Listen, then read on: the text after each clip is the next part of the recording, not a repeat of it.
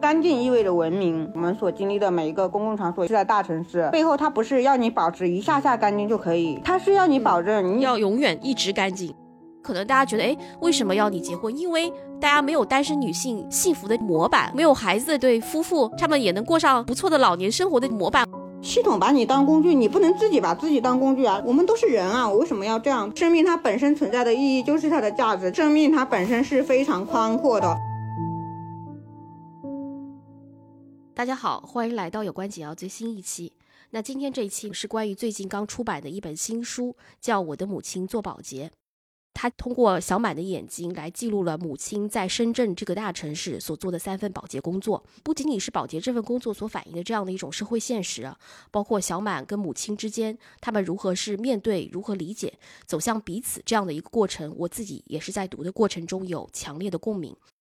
其中我也无数次想到我们的母亲，想到我们女性的处境，想到乡村和城市的关系等等，所以我特别想把这样一部非常真诚的剖白式的作品介绍给大家。今天也是非常有幸请到了这本书的作者张小满。你好，小满。有关紧要的听众朋友们，大家好，我是小满。谢谢大家关注我的母亲做保洁这本书。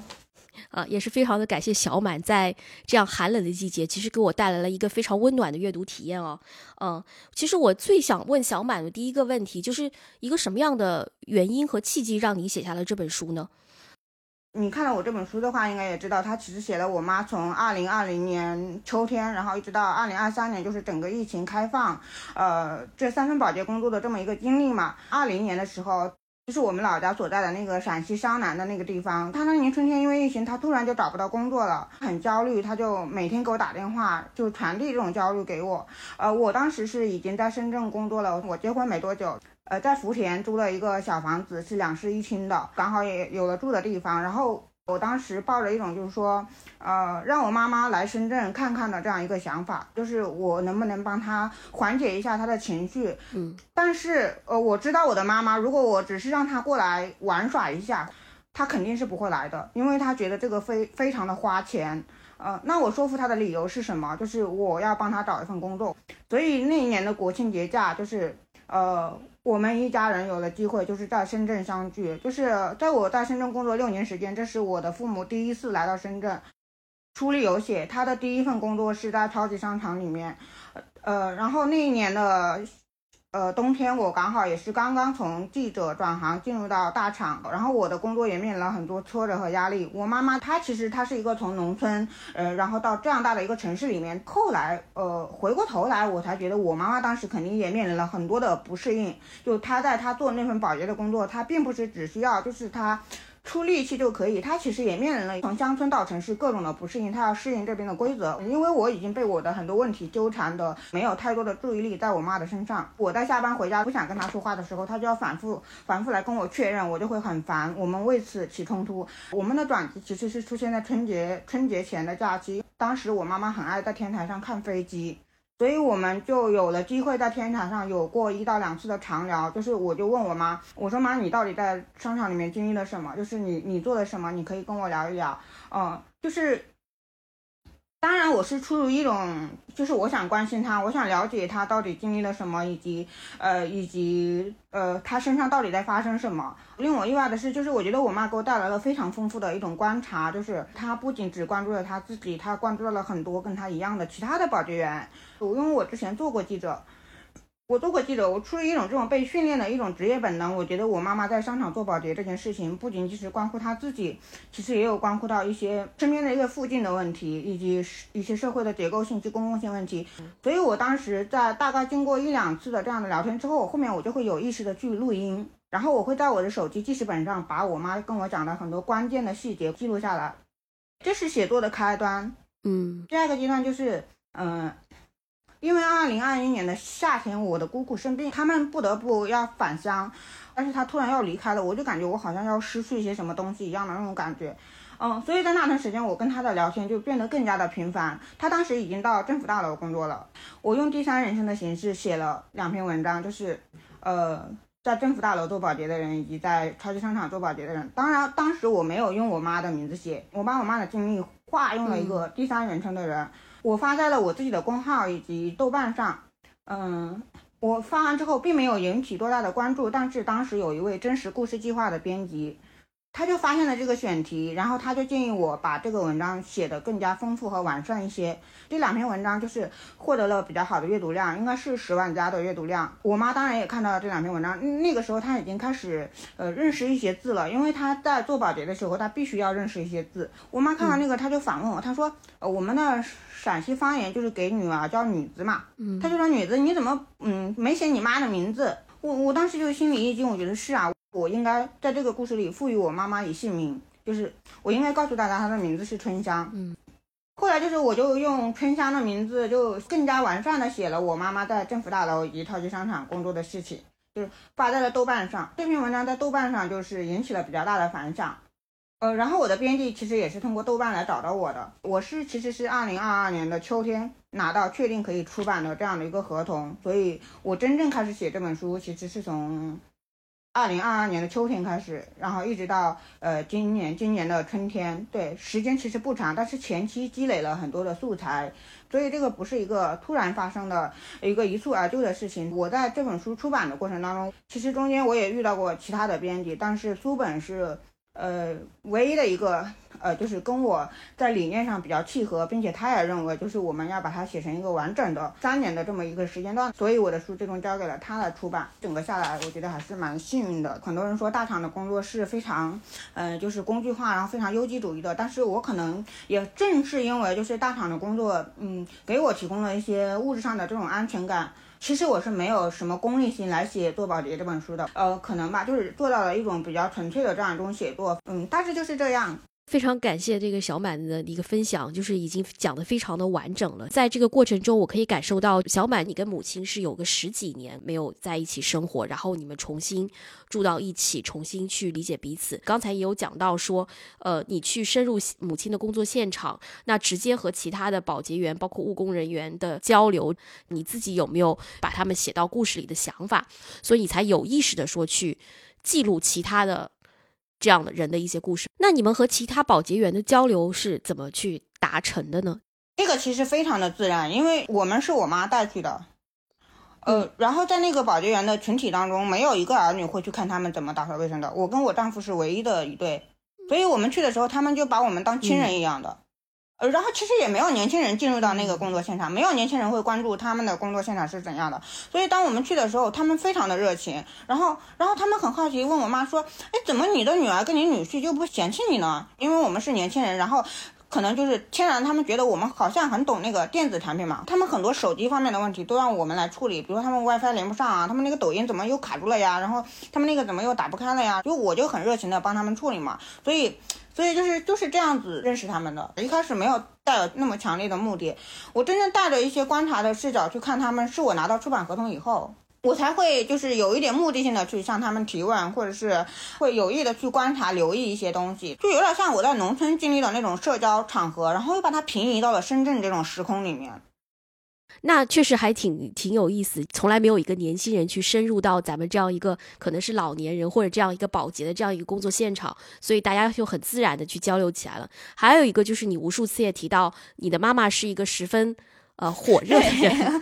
对对，包括你讲他的方言非常的立体呀，然后就应该是描述也很生动啊。可能在这个过程中，我们就让这个书呈现的就非常的呃具象化。它不仅是描述了保洁群体嘛，对深圳这个大城市里面来务工的群体、做底层工作的群体的一个群像化的演绎。下面就是想问一个问题，你之前也讲，就跟母亲重新生活在一起有很多隔阂或摩擦，因为书里面有讲到母亲就是不买你买很多衣服啊，啊然后还问为什么是养了猫不养孩子呀 什么的，对，所以就是我觉得这个代际关系之间的这个摩擦和隔阂，我觉得是肯定是就是不能避免的。你在和母亲交流前后，包括写作这样前后和她之间的关系，有达成这种比较强烈的一种变化吗？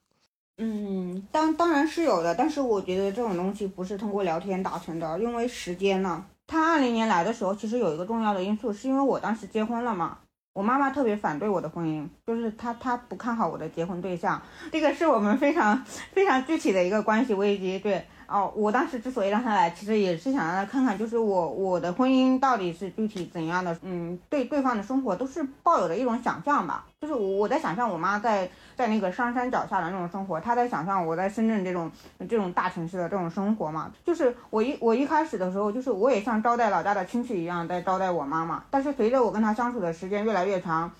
就是我们俩身上这种不好的地方肯定都冒出来了呀，我们俩就会有很多冲突嘛。我感觉到他就是寄人篱下嘛，他越在我面前表现的小生意，我就越愤怒，我就我就觉得他为什么要这样？现在我写了书，然后过了三年，他现在就是嗯更有一些主人翁的心态了吧？就是比如说他现在干嘛干嘛，他其实不会再问我的意见了。他以前炒一个菜什么的，就冰箱有些菜就是可能是我买的嘛，他就会问我这个菜要怎么做。现在他不会，就他就会自己决定自己怎么做。嗯，然后他。周末他他现在有一天假期嘛，然后他就会，嗯，比如说他去找其他的保健员玩，他以前他就会征询我的意见，现在他就不会太问我，他更能自己安排自己的生活了，我觉得这个非常的棒。就是我妈她虽然就是，嗯，她很执拗，但是我觉得我们俩关系能够产生变化一个非常重要的点就是，不是我做了改变，他做了改变，而是因为我们俩双方都愿意往前一步，这个非常重要，就是。他他有这个行动的意愿，就比如说我我不喜欢他老是看短视频，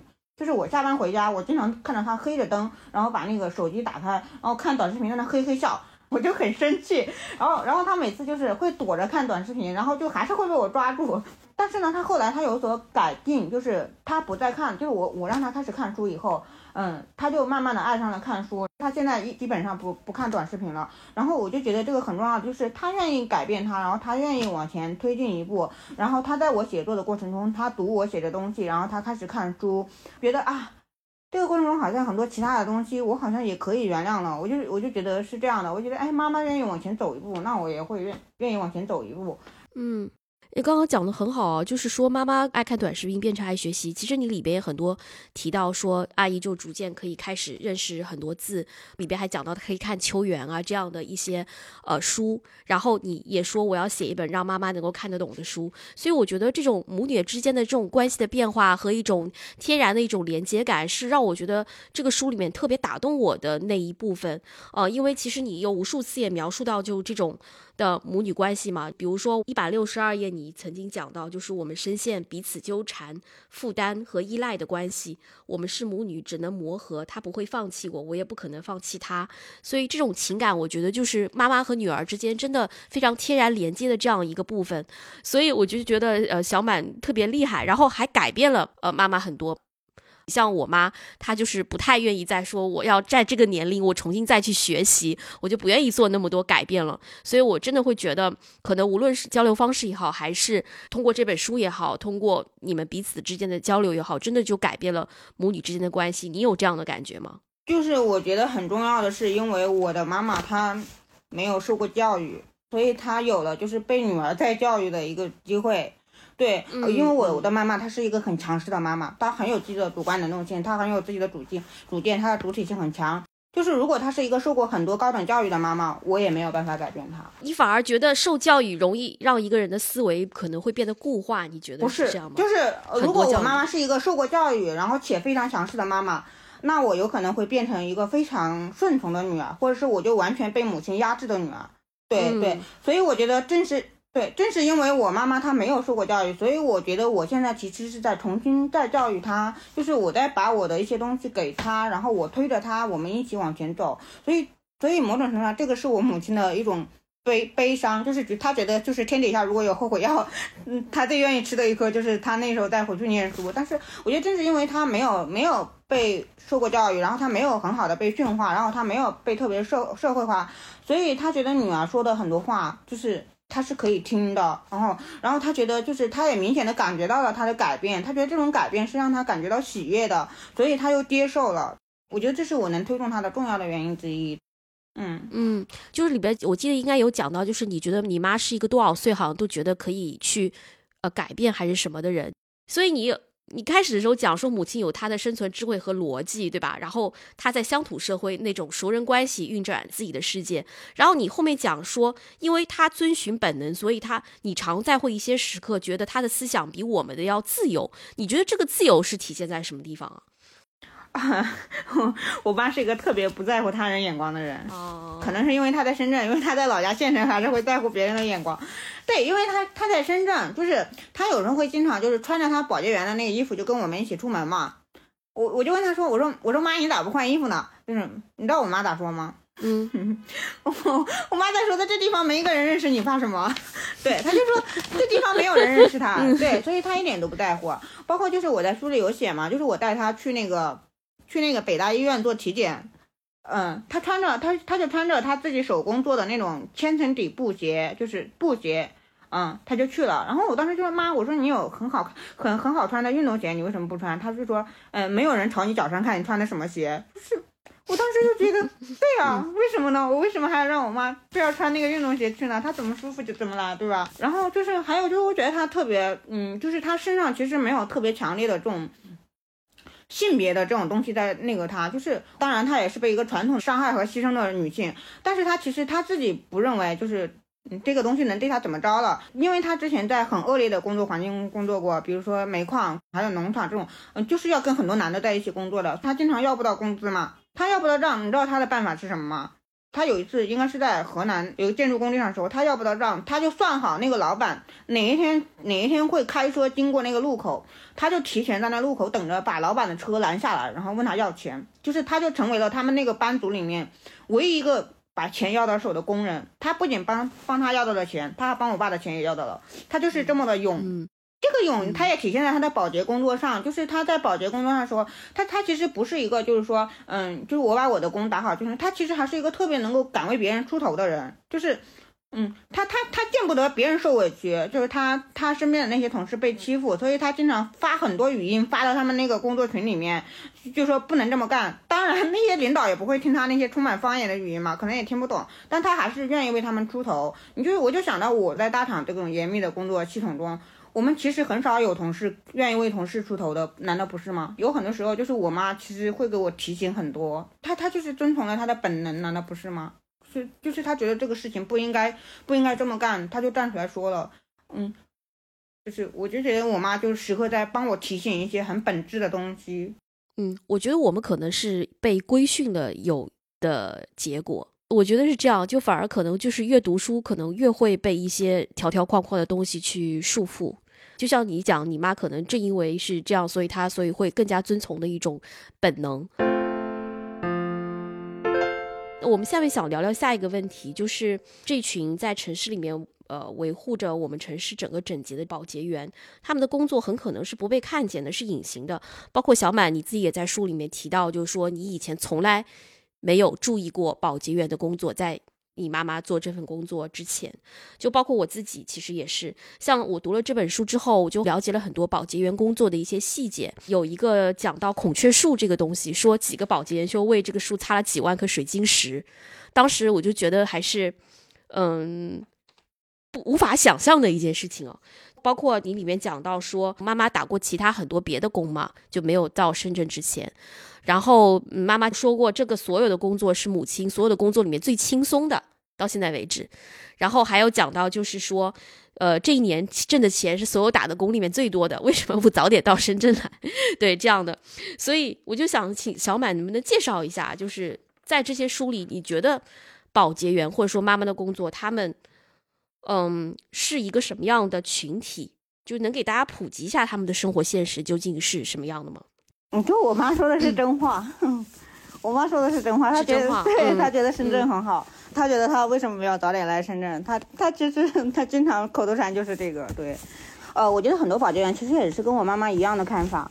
因为因为他们很多人都认为，就是像深圳这个城市，其实给了给了像他们这样的老年人机会，然后然后并且深圳不冷，深圳可以打工一从从一月份打到十二月份，他只要身体不会坏掉的话，他其实在生存上不会有什么问题。就是我们用上帝视角的眼光，我们我们看他们的时候，我们觉得我们觉得他们承受了很大的不公平，呃，承受了很大的屈辱或者侮辱这样的东西，但是他们没有这么认为，就是他们从来没有抱怨，然后他们都是很坚韧、很忍耐的在生活，然后然后就是在赚钱，然后为了一个非常明确的目标在赚钱，比如说为了给儿子娶媳妇儿，为了老家盖房子，呃，有的阿姨甚至在给儿子还房贷，还城市的还城市里面买的房子的房贷都有的，对，有的给孙子赚奶粉。省钱的，对，都是为了非常具体的一个目标在赚钱。这是首先，这一群人是这么看待这份工作的。第二个就是他们普遍遇到一种情况，就是跟我现在遇到情况其实相差不大，就是城市留不住，家乡回不去。就是很多人其实，在深圳已经打了很多年工，呃，或者是在外面打了很多年工。就是有的保洁阿姨在那个写字楼里面，她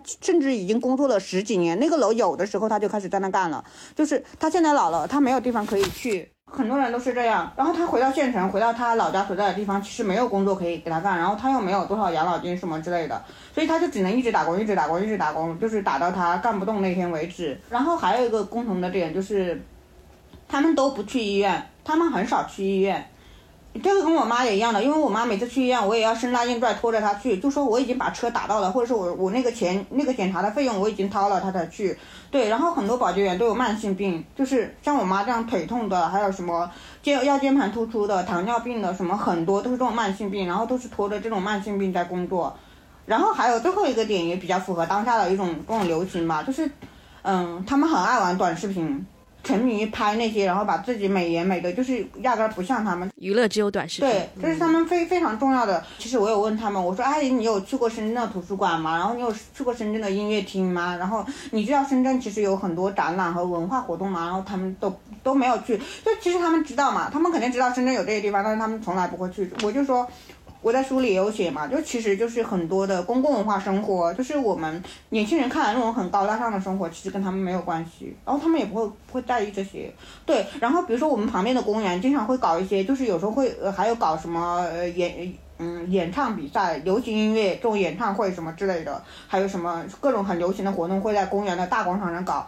阿姨们只会觉得这个给我带来了很多垃圾。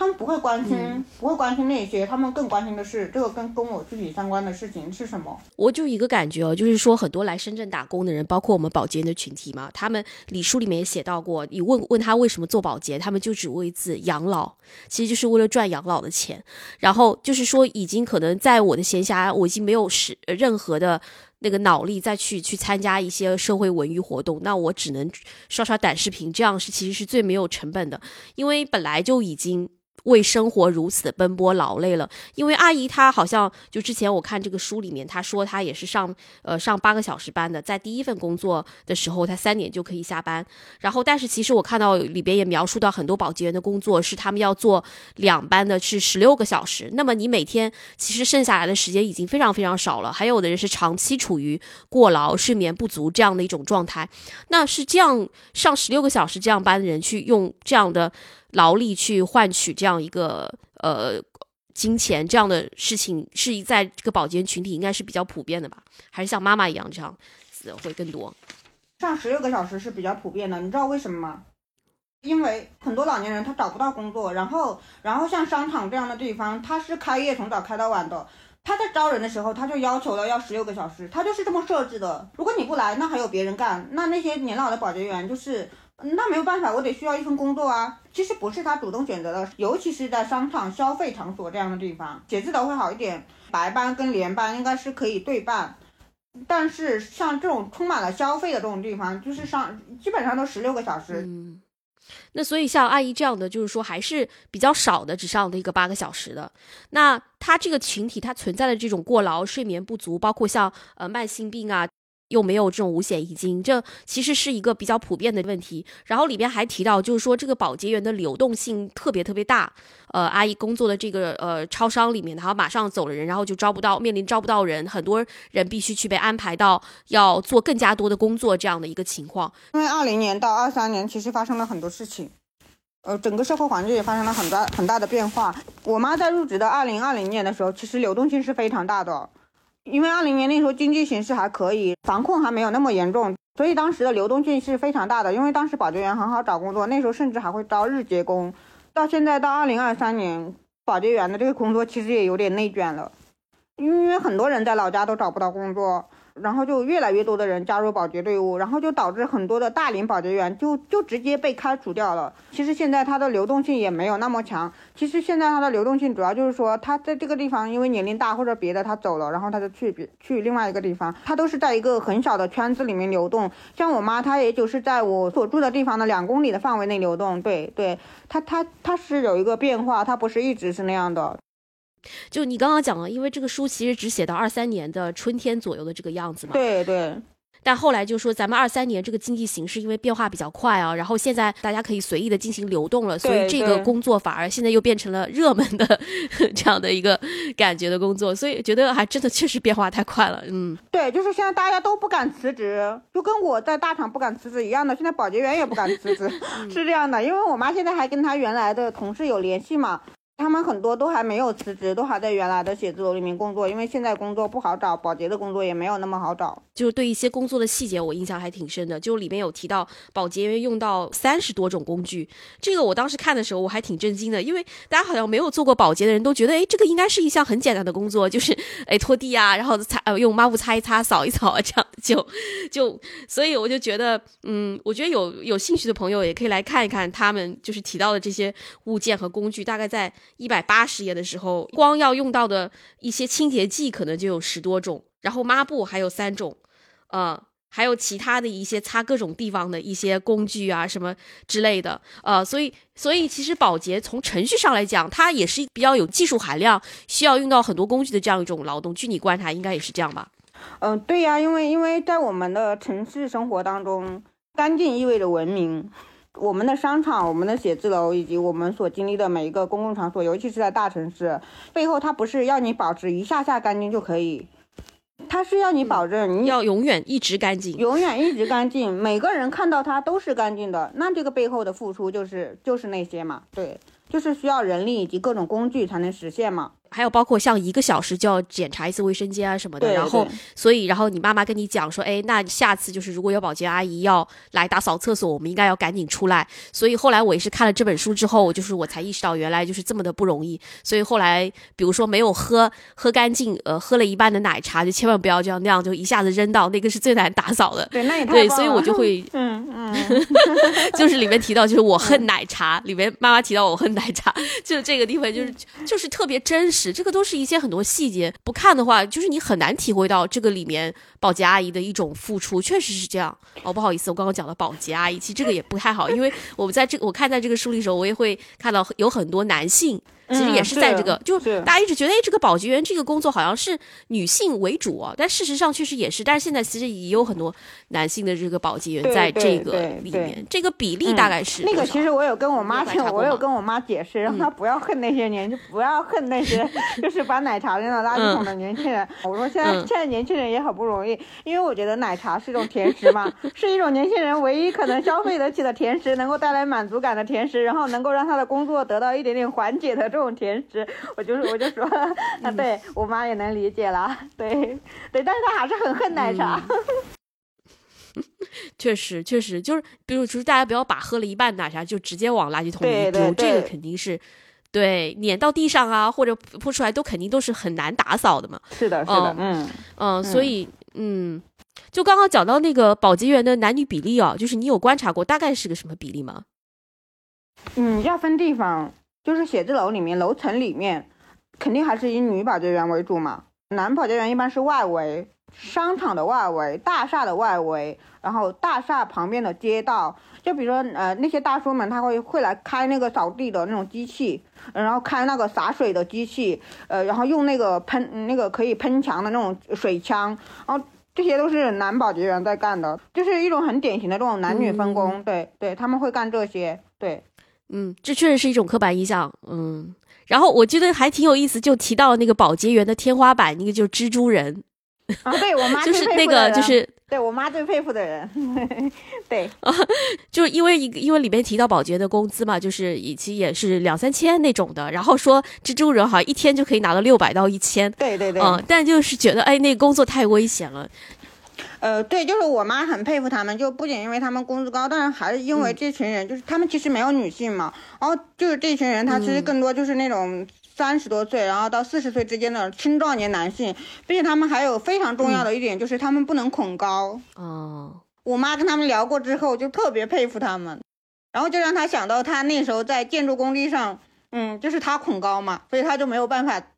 踩那个钢管架什么的，然后就让他联想到他的打工岁月。谢谢小满给我普及了好多这种细节，嗯，但其实我自己对这个书印象还比较深刻，因为他除了讲到我们保洁群体的这样一种生活工作以外，其实他还讲到呃做城市绿化的人呀。还有这些收垃圾的这些人呀，其他的一些应该都是做底层务工的这些人员吧。但里边其实有好多阿姨的故事给我印象很深刻的，比如说有阿姨她其实已经有很多房产，已经很有钱了，她来保洁就只是为了打发一下时间。说，然后还有其中有一个雨红阿姨的故事，可以算是这个里面所有人里面给我印象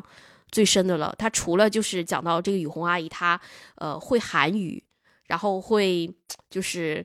呃，以前是在韩国家庭，就是应该是做保姆的这样一个工作，然后后来就是承包了就是小区的这样一个垃圾房嘛。但这个做垃圾房，它里面工作就是也是非常辛苦的，因为它基本人倒是深夜工作。然后里边还描述了很多就是关于呃城市垃圾处理的一些细节。对对对，然后这个里面也给我印象非常的深刻。所以在小满你的书里面也大量的描述过这样的。其他的一些群体，那其中有没有什么令你印象深刻的故事或者人物呢？你要我说一个的话，我肯定还是觉得雨红阿姨嘛，她是一个完全可以拍成电影的故事，她是一个就是完全只可能发生在深圳的故事，因为当时就是深圳就是很多韩国人会来做生意，来华强北做生意，她才得以认识那一家主人，是吧？对，然后我觉得她其实是一个在思想观念上跟我最同频的一个阿姨，就是她管着他们一家人的钱，他们全家人都要靠她来分配的，就是。因为他经济独立，所以他精神比较独立，就是嗯，就是他经常就觉得我出去旅行，我要一个人，我想去哪玩就去哪玩。他甚至为他的养老安排好了，就是嗯，他已经为他的儿子买了房，呃，女儿也也也就是现在家庭也比较圆满了。然后他觉得我将来老了，我就要一个人去大理租一个房子，我就要在大理生活，哪怕我一个人将来就终老在大理，我也没有关系。就我就觉得他就是那种思想观念上已经非常深圳的，已经非常现代的一个女性了。但是她在垃圾房里面。甚至他去过很多趟韩国，他自己一个人去香港、澳门，然后他自己会在周末的时候一个人搭船出海，然后去珠海啊，去那边玩。他经常跟我说，他说那个妹妹，你要是在香港碰到我，你肯定不认识我。我在香港的时候，我会我会穿那个吊带，很好看的吊带裙，就他就给我看他的照片嘛。然后他自己平常会涂涂那个红指甲，然后他其实，在分拣垃圾的时候，他也打扮的很漂亮的。然后因为他的头发其实是那种自然卷嘛，就有点像一九八八里面那个豹子女士。就是那种自然卷的、很细碎的那种，他就跟我妈一样的，他也是个红火人，对，就我妈特别佩服他。我妈知道他会说韩语之后。我妈的学习动力就非常强了，她简直是我妈的榜样。就是我妈自从认识了雨红阿姨，我妈的学习劲头以及工作劲头都都都都很厉害。对他们俩经常碰到了就会拥抱，然后嗯就会很开心的聊聊天什么之类的。对对对，特别好玩。这一篇是我在这个番外里看的，就是比较完整的这样一个人的一个人生的故事，而且他的主角就非常吸引人。我觉得如果大家有空去看看书，我觉得也可以重点去看一下这一篇。就是他是一个做雨红阿姨。是一个做垃圾生意的这么一个人，但是他我就觉得他特别的自由，嗯，他说他去哪里都要一个人去，不带老公，不带不带晚辈，然后他要去什么香去香港、澳门、北京、上海这些地方，去最多的是大理。嗯，他说，反正就是让人觉得活得特别的自由。然后，嗯，其实做垃圾行里面看收入觉得还不错的。对，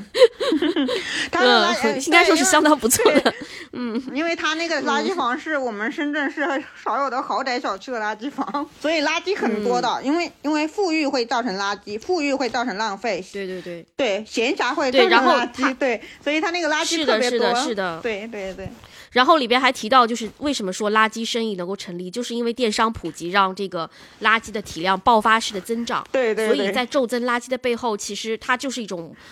一种消费能力，一种财富。对对对，因为现现上海也在做那个垃圾分类嘛，但是就是做的好像监管也没有那么的严格，所以我不知道深圳是不是这样的，就是。但它里边就是测呃，就是你里面有一句话，就是说深圳付出了巨大的人力物力成本，保持了这座城市的干净和整洁。但从另外一个侧面来说，它也给这些边缘人群提供了工作，让垃圾行业还有一些缝隙存在。如果我们大家能够把这个垃圾很好的分类，那你这个垃圾行业确实有可能，它就不需要再做这种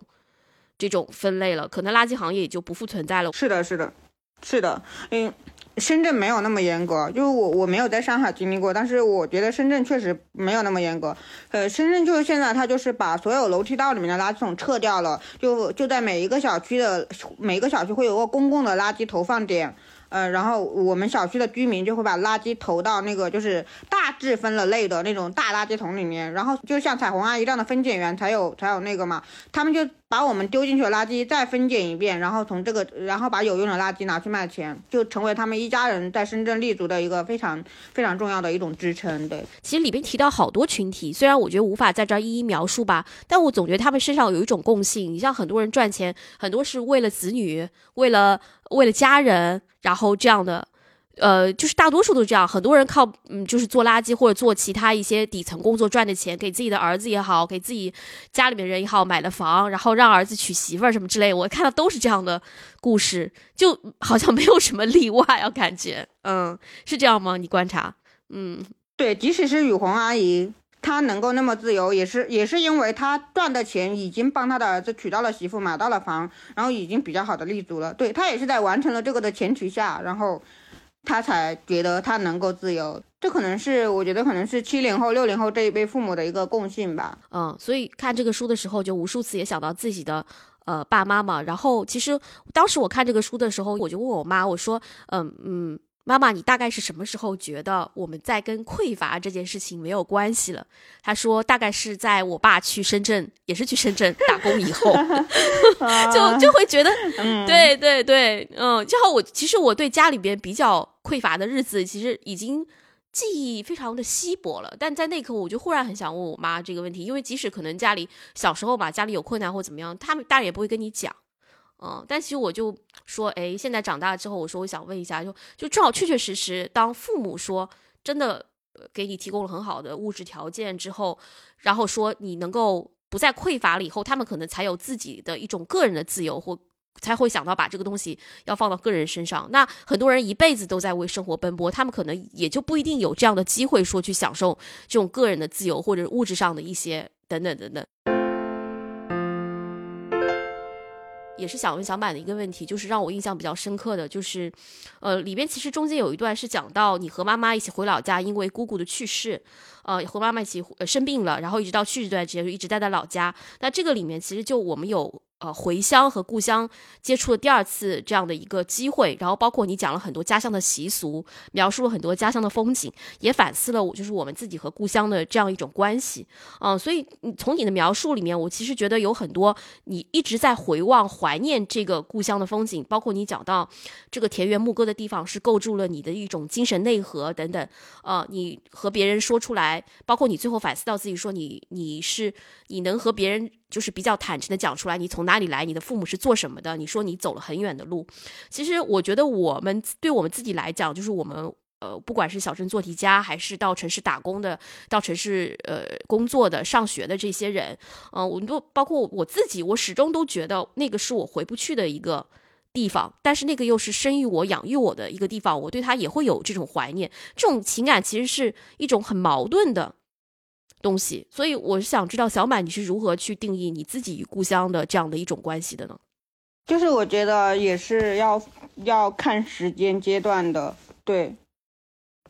因为因为它它是流动的，并且是变化的，它它不是一个固定的东西。我在念大学之前，我一直觉得故乡就是要逃离的，就是其实我本质上我我也一直在做着逃离这样的。动作就是我伴随着我念书越来越远，我其实就是我在慢慢的走出我们的大山，然后在这个离他越来越远的过程中，也伴随着就是我的父母外出务工，然后我们村里的很多老年人不断的去世，然后我们这一辈的人，就是我们九零后这一代人，不断的通过上学然后出来，就是其实我从小长大的那个那个村子，慢慢的就变成了一个没有人的村子嘛，就是我我当它变成了一个空心村的时候，我就我就突然感觉到我有一种离别的这样一种焦虑感，就是我很焦虑这个村子没。没有没有人了，然后我感感受到一种哀伤。我那时候经常就是只有春节，就是有时候春节我能够有机会大班车回一次老家，有时候就没有，所以我有时候就会隔好几年都没有回老家。对，嗯，我真正的开始就是有了第二阶段的一个意思，就是二零一九年，二零一九年国家有一个非常重要的政策，就是要脱贫，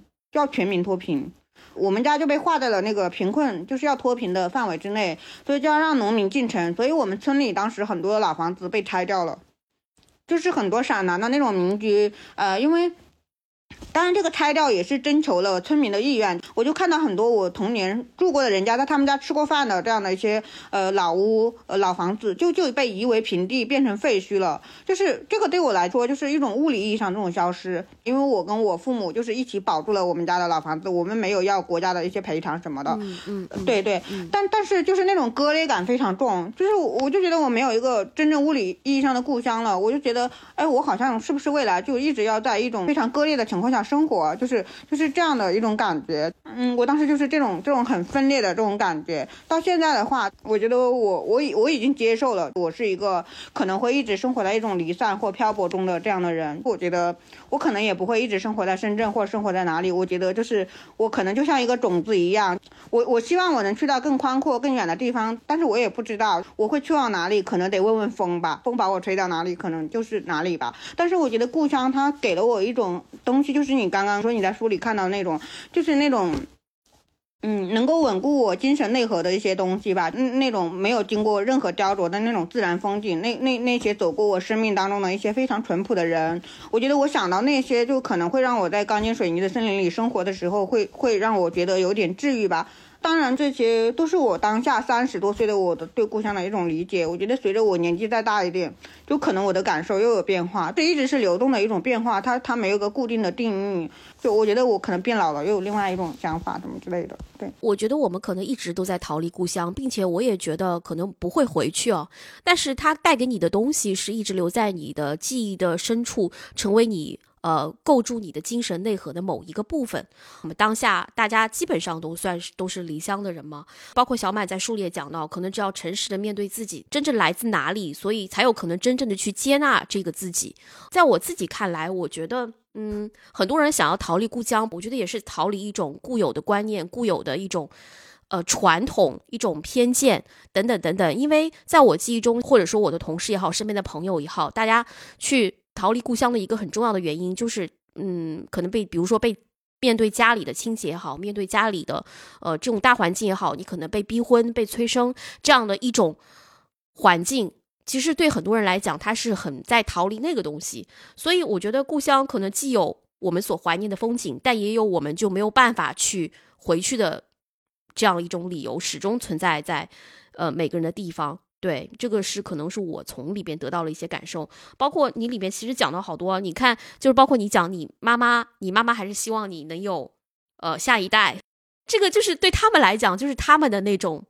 生命中觉得子女要有这样的生活才会比较的完美。但其实你无数次里边讲到说妈妈自己的婚姻，因为妈妈读秋园的时候很有共鸣嘛，觉得嫁了一个可能没有办法理解自己的丈夫，自己婚姻是就没有那么的完美，但是。很多母亲就说：“哎，就觉得哎，自己就算没有那么好的婚姻，没有那么好的家庭，但仍然希望子女能够走上这条他们所认为的这样一个正常人的社会既定的主流人的这样一种道路。”嗯，这个你觉得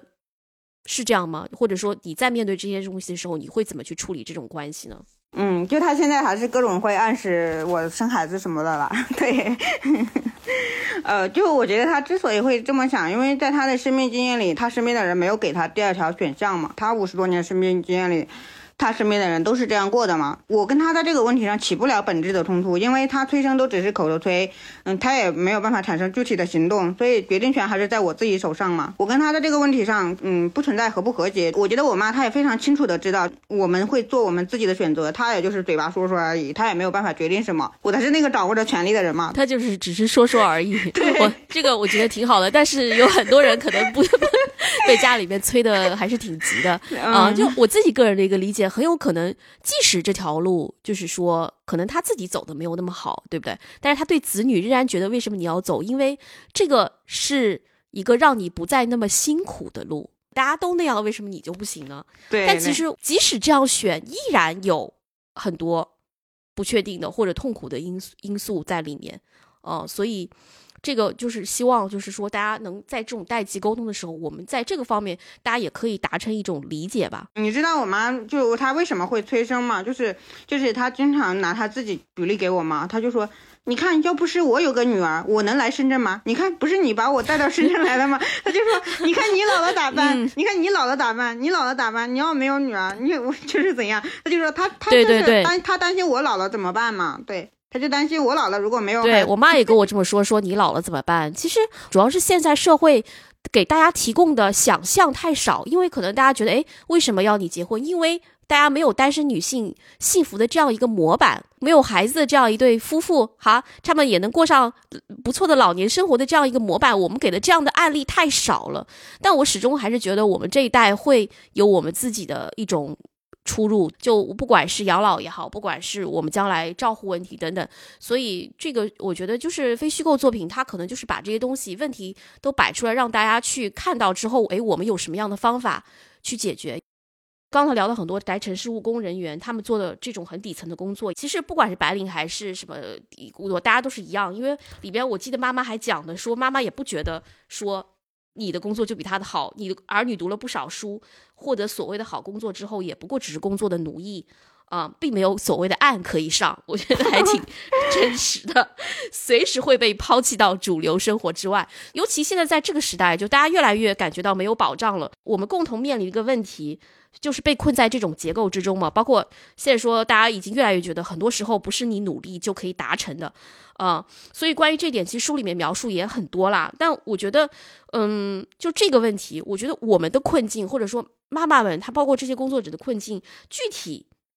你觉得具体是在哪里呢？他对我的工作，他真正认可的是我写书这个事吧。这就是他觉得我在大厂的工作之余，我没有没有放弃我的手艺嘛，这点让他很骄傲。他真正感觉到，嗯，他跟我一起共同有成就感的是这个吧。大厂的工作节奏比较紧张，我经常下班回家，确实身体也很累，就是我我会经常在那里不发一言嘛。他就觉得这样的我也是在拿身体和时间换钱嘛，就是会让他觉得很难受，所以。嗯，他觉得女儿一定是在工作中遭遇了什么才会这么累嘛，所以，所以他觉得这个并没有让他觉得多么的骄傲。嗯，即使他是在做着一个白领的工作，然后你要说困境的共同点的话，就是我觉得这一块我能说的不多，因为要聊群体的困境的话，嗯，我们必须要聊是什么样的大环境造就了这样的困境，对吧？对，因为我自己个人的一个感受就是。这个问题变得越来越突出了，包括为什么大家会为李佳琦的那句话，就是你为什么工资没有涨，好好反思一下你自己感到愤怒。可能我们就是说困在这个结构之中，包括我们自己，我们也是没有办法脱离我们现在的生活。我们也知道努力，可能这样的词语就非常的苍白。就是如果我是一个呃没有受过太多教育或者什么这样的人，我可能就会接受这样的事情。可能就是在我阅读了很多书。越让我感受到这种命运的无常与不公，对，这是我自己一个感受。我不知道小满你是什么感觉？嗯，就因为我现在的工作其实也是身处在一个系统当中嘛，嗯，然后我其实也是系统当中的一个螺丝钉嘛，嗯，就有一句话说，当一个系统它运转起来的时候，它是有它自己的意志的。当你是身处在一个大系统当中的时候，嗯，我我觉得我我按照我自己日常的工作经验来讲的话。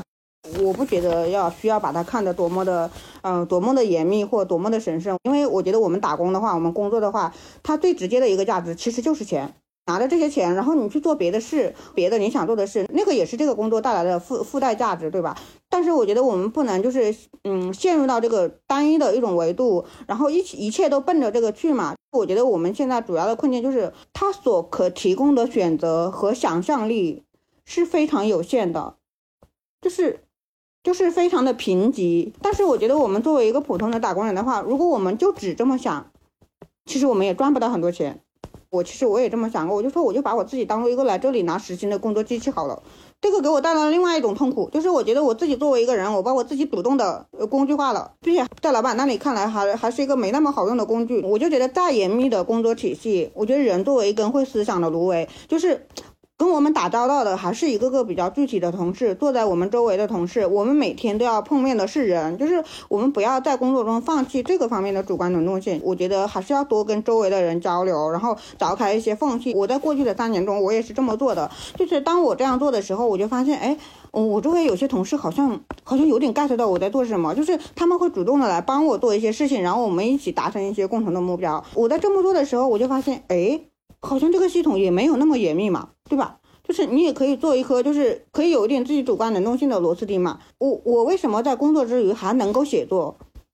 就是因为我的工作跟我的写作其实是互相支撑的，它不是完全分离的。就是如果我是做了一份我完全在占那个我的业余时，把我的所有时间占的一分都不剩的这样的工作，我业余是没有办法写作的。我觉得如果有一天我的工作也变成那种就是嗯，就是一分一秒都都要把你的脑子占据的话，那我可能也会另找出路或者怎样吧。我觉得我的这种感受可能只适用于就是像我这样的，比如说在互联网公司的这种这种工作而言吧。就算是这样的感受，我觉得也是我妈给我带来的启发。就是对我妈妈而言，我妈就是很更典型的，就就她她就是更典型的拿时间换钱嘛，对吧？她就八个小时上完，我就把钱拿了。但是我妈妈在这八个小时之内，她也交到了很多保洁员工作的朋友，他也跟他的朋跟他的同事产生了交流，然后用真心换真心。然后我觉得这个这个就是他教会我的嘛，就是他在工作中他交到了那么多保洁员的好朋友。哎，这个这个他不是只拿了。这个工作的时间来换了钱啊，他换来了别的东西，我就觉得，哎，系统把你当工具，你不能自己把自己当工具啊。然后你自己把自己当做一个好用的工具，你还不自知，你有时候甚至还变成了别人的打手。我们都是人啊，我们都是人啊，我为什么要这样？就是我就会从这个这个里面去反思这些。另外就是我还觉得就是，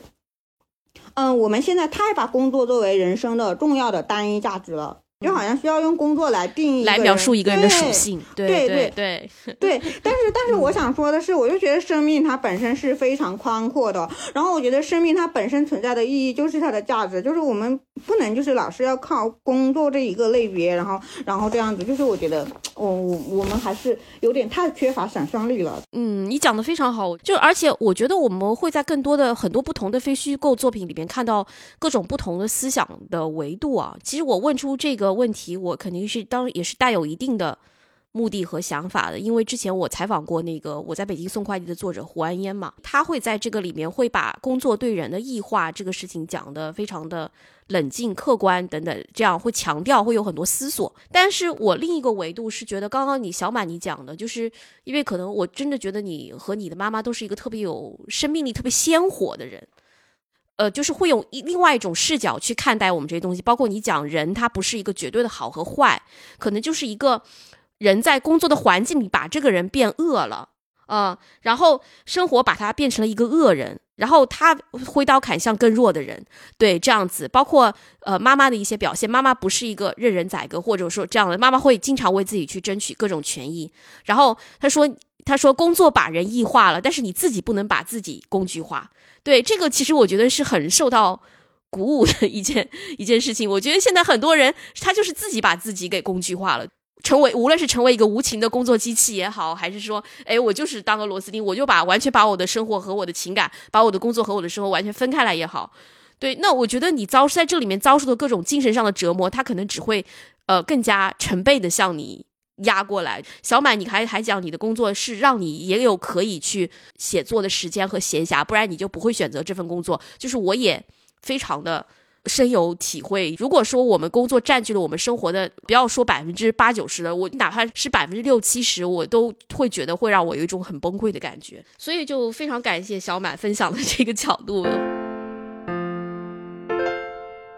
其实我在这本书里边的这观察，或者说大家一开始读这个书的初衷，其实还是对保洁这份工作还是怀有一种探究心和好奇心。我觉得这个是我们一个非虚构作品能够呃传达的一些东西。但我们其中我们看到了保洁员这样的日常，包括他们的过劳，包括他们居无定所，没有五险一金，就是长期忍受着这样一些。呃，工作身体上的疲累、慢性病的折磨等等，其实对我来讲是一个非常难得的一个阅读体验，也是让我了解很多细节之后，我觉得我们可以做什么，也是我们想改变。对整个务工群体来讲，对整个保洁员这个群体来讲，你觉得我们社会或者说我们大家还有什么可以做的地方吗？这个说起来话就长了，因为我做过记者嘛，对，所以我不能大话这说，对我我得分分层次跟你讲嘛，因为我觉得就是，嗯，那种结构性的不公平不是说靠个人的努力就可以了，就是它需要需要政策以及社会的一些支持，甚至需要一些共识的组建。就比如说，嗯，在什么时候我们的观念上，保洁员能够被尊重，而不是被认为这是一种被贬低或者是下等人在做的工作。什么时候能有这个共识？就是我觉得我们社会还有很长远的路需要去走。另外就是说，我们在很多的宣传口径中，以及在媒体的报道中，把保洁员以及环卫工这些叫做城市的美容师或者是什么什么之类的。我们在赞美他们的辛勤的付出以及他们的勤劳的时候，我们有关注到他们没有被保障的权益吗？我觉得作为我们个人的话，其实很好讲。我们可以简单做的事其实有很多。其实我们有一点同理心和有一点自省心就可以了。就比如像我们前面聊到的，就是奶茶这种问题，喝完奶茶把奶茶杯洗一下，然后甩干净再扔到垃圾桶里面。然后那个剩饭剩菜不要倒到洗手池里面，上完厕所那个纸巾扔到垃圾桶里面，记得冲水。就是。嗯，当我们意识到在做这些清洁工作的人是一个个具体的人，而不是说他生来就应该干这些。哎，当你想到这些人，他们他们可能拿着很少的钱，在北京、深圳这样的城市生活的时候，哎，你你那么觉得，就是理所当然的觉得他应该为这些，应该处理这些垃圾污秽，然后应该应该帮你倒垃圾这样的事，其实就没有那么理所当然了。只要我们都没有那么理所当然，我们每个人都往前改进一步，可能可能保洁员的生存环境也会更好一点。虽然他们的工资没有涨，但他们的那个环境可能会变好一点吧。你刚刚提到，就是我们每个人能做的，就是在从社会层面呢。虽然我们觉得讲结构这东西很难改变，但其实我们也可以讲讲，比如说除了我们个人能做，你如果从结构层面或者社会体系各方面，你觉得可以怎么去保障他们的权益呢？这个很难讲，因为保洁员他不属于政府的环卫体系，他是比如说那家商场，嗯。嗯，应该一般就是商场的后勤管理部门或者是行政部门会把这个保洁的工作外包给一家环境公司，就是外包，然后环境公司又从社会上招这些老年人，所以可以说他们是这个打工人的最底层，他们没有任何政府的保障。你说这个要怎么处理？让政府让政府去管这些商场吗？就是我很难在社会层面给你提建议，因为它本身的运营逻辑是这样的，它就是层层外包的这样的一个体系。嗯，你刚刚讲的这个问题，其实也有好多其他的工作也是。哎，那那个环卫工人是这样吗？环卫工人也不是受这个，呃，环卫工不一样，就是环卫工如果他是很早年就来到深圳，他是深圳市政府的一个体系，所以政府是给他们买有社保和养老金的，福利相对还可以的。那我其实也了解了，其实这个里边我也知道很难改变。其实我只是想说提一下，有没有可能说，就是让大家意识到保洁对保洁跟保洁跟环卫工不一样，不是一回事。保洁是被层层外包的，这么这么一个，就跟公司很多外包公司这种是一样的，只不过那些外包公司招的是年轻人，这些个这些外包公司招的是老年人而已。好，就是我还是想回到这个母亲的一个话题上，其实感觉在我们重视的关系里，尤其是妈妈和女儿，大家总是聊妈妈聊的比较多，包括你在这本书里面，好像爸爸感觉是缺席的，所以我不知道小满你和爸爸的关系是什么样的呢？哎呦，这个已经有很多读者 向我提问过了，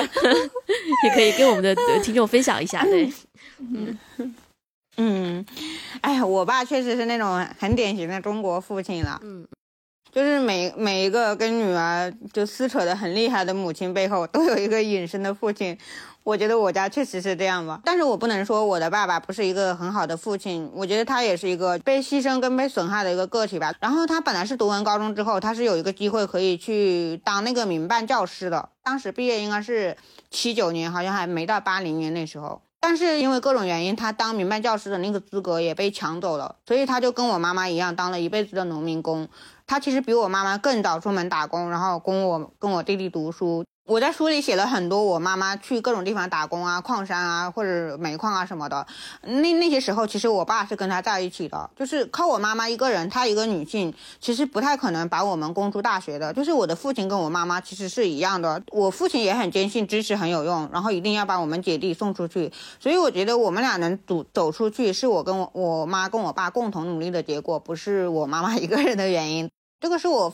感觉到非常幸运的一点，因为我不知道你有没有看过前段时间秋明写的那个被驱逐的人，就讲他妈妈在台湾。对我当时看那篇文章，我觉得秋明其实比我更勇敢，因为他那么去剖析他自己。同时，我也感受到我很幸运，因为我的父亲也在非常坚定的支持我读书。但是我觉得我爸呢，他嗯性格吧沉默寡言，然后他其实也有被传统的那一套中国中国传统那一套对男性的要求的东西所束缚吧，就是他他不擅长处理关系。然后，其实，在他整个的生命历程当中，他很大一部分时间，他都是用来求生存了，所以他也没有什么机会去处理跟我妈妈的关系。嗯，所以就是某种程度上来说，因为我妈妈个性太强，然后主动性太强，然后能动性太强，以及个体性太强，觉得我爸其实有某种呢，就是被我妈在控制着。就是我觉得我爸有时候就是很难表达出他的真实想法。他们俩老了老了，关系反而变好了一些。就是我爸爸现在他其实也有在开始写日记，然后他写他六十多年的人生的点点滴滴的事情都写日记。然后我觉得这个对他而言可能也是有点像。尤其是我现在帮我妈写了一本书，然后我爸就受到受到激发，他受到激发，就是我觉得有可能有点像在夺回他自己的叙事权吧。他其实表达挺，嗯，文字表达挺可以的，就他他就把它写出来。现在他口头表达能力不行，但是哎，我觉得哎，他发现他也可以写呀。但是我爸确实是在关系当中，他其实是一个隐身的这么一个形象，但并不意味着他不是一个好父亲。我觉得女儿跟父亲的关系。会跟母亲相对不一样一点。刚刚小满讲了自己的父亲哦，其实呃也很有意思，就是因为你跟妈妈写了一本书，然后也激起了爸爸的一个 写作的想法。这个我觉得 就有一点这种感觉，但我不知道这么理解对不对。我觉得真的非常难得，我觉得可能真的就是用一整一本书，或者说一种。新的交流模式改变了大家之前一直以来的某种思维。我甚至觉得这次小满可能是通过妈妈的眼睛或妈妈的讲述来去写这本书，说不定下一次妈妈就可以自己去写。包括后记里面，然后妈妈也写了一篇文章。看到那个后面的那个一笔一画的那个是妈妈的名字“春香”两个字的签名，其实我就真的也是非常感动哦，真的非常感动。你无数次讲到妈妈的优点，你讲她是一个红火的人，她非常善于社交。如果其实如果不是善于社交和观察，她也没有办法就是提供这么多新鲜、生动、有趣的素材。然后包括你讲她聪明啊、敏感啊、记忆力好，嗯嗯等等等等这样的，其实。我自己，我妈妈她其实她是这个大专毕业嘛，她其实，在他们那个年代，她的学历已经算是相当的不错了，但是也因为各种各样的原因，她其实没能像我们这一代一样，就是去。呃，去去做一份可能他自己觉得比较喜欢或那样的工作。他经常就看到电视剧里面的那些白领上班，可能穿着哎套装套裙，呃身上挂着工作牌，手上拿着咖啡。他说会有一丝羡慕的感觉。虽然我先跟他说，其实你根本不用羡慕，但是他可能没有经历过，他会就是有那种向往。的那个感觉，其实我因为我妈妈也很能干嘛，她自己就是，嗯，九十年代的时候，她也呃开过这样零售的零售的店铺，然后包括开过厂，就是让家里的条件一步一步变好起来。其实我有时候跟无数人都讲过，说妈妈其实也很能干，妈妈也很有能力，她根本不比我们差，她只是被困在这个家庭中，被困在这个结构里面。其实我无数次会想到这个，所以我不知道，假设我们来畅想一下，如果春香。我们是现在的，是现在的，也跟我们一样做一样的工作。你觉得他会是一个很优秀的，在工作上表现很强的人吗？我觉得他打工肯定不行，因为他会跟老板吵架。我我觉得他会是一个非常棒的做生意的人。做生意的人，嗯，就是如果他早些年来深圳，以他的那个社交能力以及他那个会算计的那个程度，他绝对很会做生意。嗯。但很有可能不是一个听话的打工人的这个感觉。对对，嗯，我觉得他，嗯，因为他在无数次打工的过程中都跟老板干架，干完了然后就辞职了。他应该不是一个会在嗯职场里面会升迁做做到主管这种这种人，他肯定也是不断的换工作，不断换工作这种人，也会跟我一样吐槽职场的这种人。嗯，但妈妈可能更像你说的，可能会比较适合创业这个感觉的。嗯，对，所以我我们一家人都觉得他很适合做生意。就我觉得特别好，就是其实我个人就是觉得，我觉得通过这本书，我觉得你们家的人，包括你身边的人，我不知道，就是你前后的生活，就是有这种明显的变化吗？感受上有不少变化，生活就是我还照常打工，他还照常打工啊。对。我们我们照常在一起生活，因为我收到了很多的反馈嘛，也是我在写这本书的过程中没有太预料到。有一个深圳的女性读者，她把书嗯看完，她用铅笔就是做了很多的笔记，然后她又把书寄到我的家里，然后我又看着她写满笔记的书，我就觉得我好像就看了一部纪录片一样的，那些笔记就有点像旁白一样的。我觉得这种连接真的特别的奇妙，不是因为我写了这本书就不会有这些连接嘛？还有就是，我觉得可以分为好几类吧。一类就是认识我的人嘛，工作中，呃的朋友，我以前做记者的一些朋友，我的一些朋友，就是还有我大学的室友，就早先认识我的那些人嘛，就是他们有一个普遍的感受，因为我写了很多我成长的经历嘛，以及我剖析了很多我内心的想法，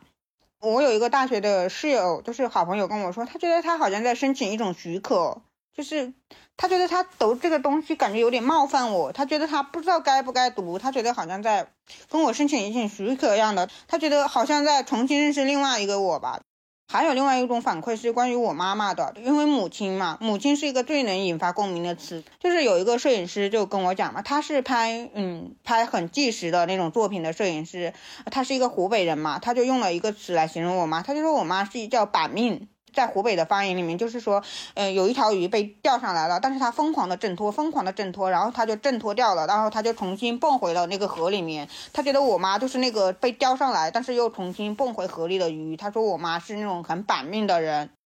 还有一个编辑，嗯，他就形容了一个关于中国母亲的一种普遍的一种形象嘛，他就说永远在挣钱，永远在省钱，就是永久性的匮乏感、腿疼，嗯，是中国母亲最大公约数的辛酸。他就非常简练的概括了，就是关于中国，呃，像我妈妈这样的母亲的一些特点嘛，就让我感觉特别的打动我。然后还有一点就是，很多读者会在呃私信和留言区告诉我说，他们的妈妈也叫春香，这个也是让我感觉很神奇的。他就说世世界上有很多叫春香的妈妈，叫春香的女性。真的，小满，谢谢小满分享的这些，我都觉得特别好，因为我会忽然觉得，就是一个非虚构作品的力量，或者一本书的力量，确确实实，呃，改变和打动了很多我们身边的人。我乃至说，有也有可能某一天彻底改变一个人一个人的生活，包括不仅是身边的人，也会影响到更远、更广大的一个地方。毕竟，我觉得关于保洁员也好，关于我们这个城市。底层的这样务工人员的作品，虽然说这几年越来越多了，但是之前一直是被大家忽视的。所以我觉得我们更想看到的是这样的一种记录，这样的一种侧面，这样的一种呃记录。我觉得也可以留存在整个讲历史，可能有点太大了。至少它记录了这。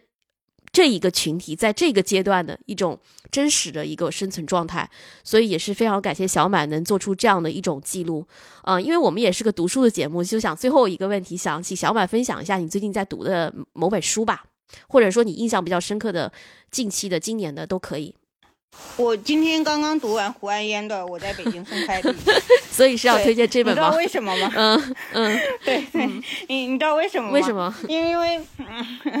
因为最近就是我的母亲做保洁出版之后，很多读者跑来跟我说说，那个你的这个书名跟我在北京送快递很像。嗯。但当然我我没有办法跟读者解释说，那个书名不是作者能够完全决定的嘛，对吧？是出版社的一个集体意志嘛。嗯。但是我决定这两天要把它看一看，所以我就去看了。并且我妈妈也在看，我妈妈还没有看完，对我已经看完了，我今天看完的。我爸还没有读完嘛，但他就是说，他说，哎，这个孩子写的也很好读，跟你写的一样，很好读，就是写的是我们老百姓的，写的是我们老百姓的 真实生活。我跟我妈也是一样的感受，并且我觉得安嫣就是他对工作，就是工作这这个这个场域的东西，他有非常呃切入人心的这种观察。另外就是，嗯，他有很多内心的剖剖白，就是让我觉得特别的真实和真诚，并且他在那么艰苦的条件下，他在做过那么多份工作的情况下，然后他写的东西，我觉得。嗯，特别好，我希望他能够 一直写下去。对对，特别好。我最近对我最近就是看了这本，嗯，因为我早就早就买了，但是但是我一直没有来得及看，因为各种原因我就没有看。然后我觉得这个也是一个非常棒的缘分吧，所以就向大家推荐这本了。啊，也是谢谢小满。然后我觉得可以和胡安英胡老师有机会，也可以，我们可以来一个两人对谈，一起交流一下对工作也好，对这方面的看法。我觉得也应该是个挺好的一一个那个，因为虽然我会觉得。的就是你和胡安烟，我觉得是完全不一样的写作者，但是我会觉得大家关注的正因为不一样，正因为大家关注的视角不一样，所以我觉得可能更能萌发出一些比较有意思的一种碰撞吧。我会有这样的感受，所以其实今年我也是读了非常多这样的非虚构的作品，不管是小满也好，还是安烟也好，你大家愿意去用笔墨来记录我们身边真正的这样一种生活。对，让我们看到各种各样人生活的一种侧面，对我们来讲真的是非常珍贵的一种集体记忆吧。那今天也是非常感谢小满，大家听到这里，如果有什么想法、有什么问题，也可以在我们评论区和我们积极的交流。那今天节目就到这里了，那小满跟大家说声再见吧。好，有关紧要的朋友再见了。感谢收听由名仕 Lucida 出品的播客《有关紧要》。你可以在小宇宙 App、喜马拉雅 FM、网易云、爱发电、荔枝 FM 和 Podcast 上收听我们的节目。欢迎在评论区以及我们的微博“有关紧要 Something Matters” 与我们积极互动。也欢迎您在 Show Notes 页面扫码加入有关紧要的听友群。如果我们的节目点亮你生活中的一些小小时刻，也欢迎赞赏我们。也请记得点亮 Show Notes 页面的小星星。二零二三即将过去，感谢收听，感谢陪伴，祝您新年快乐！我们二零二四年见。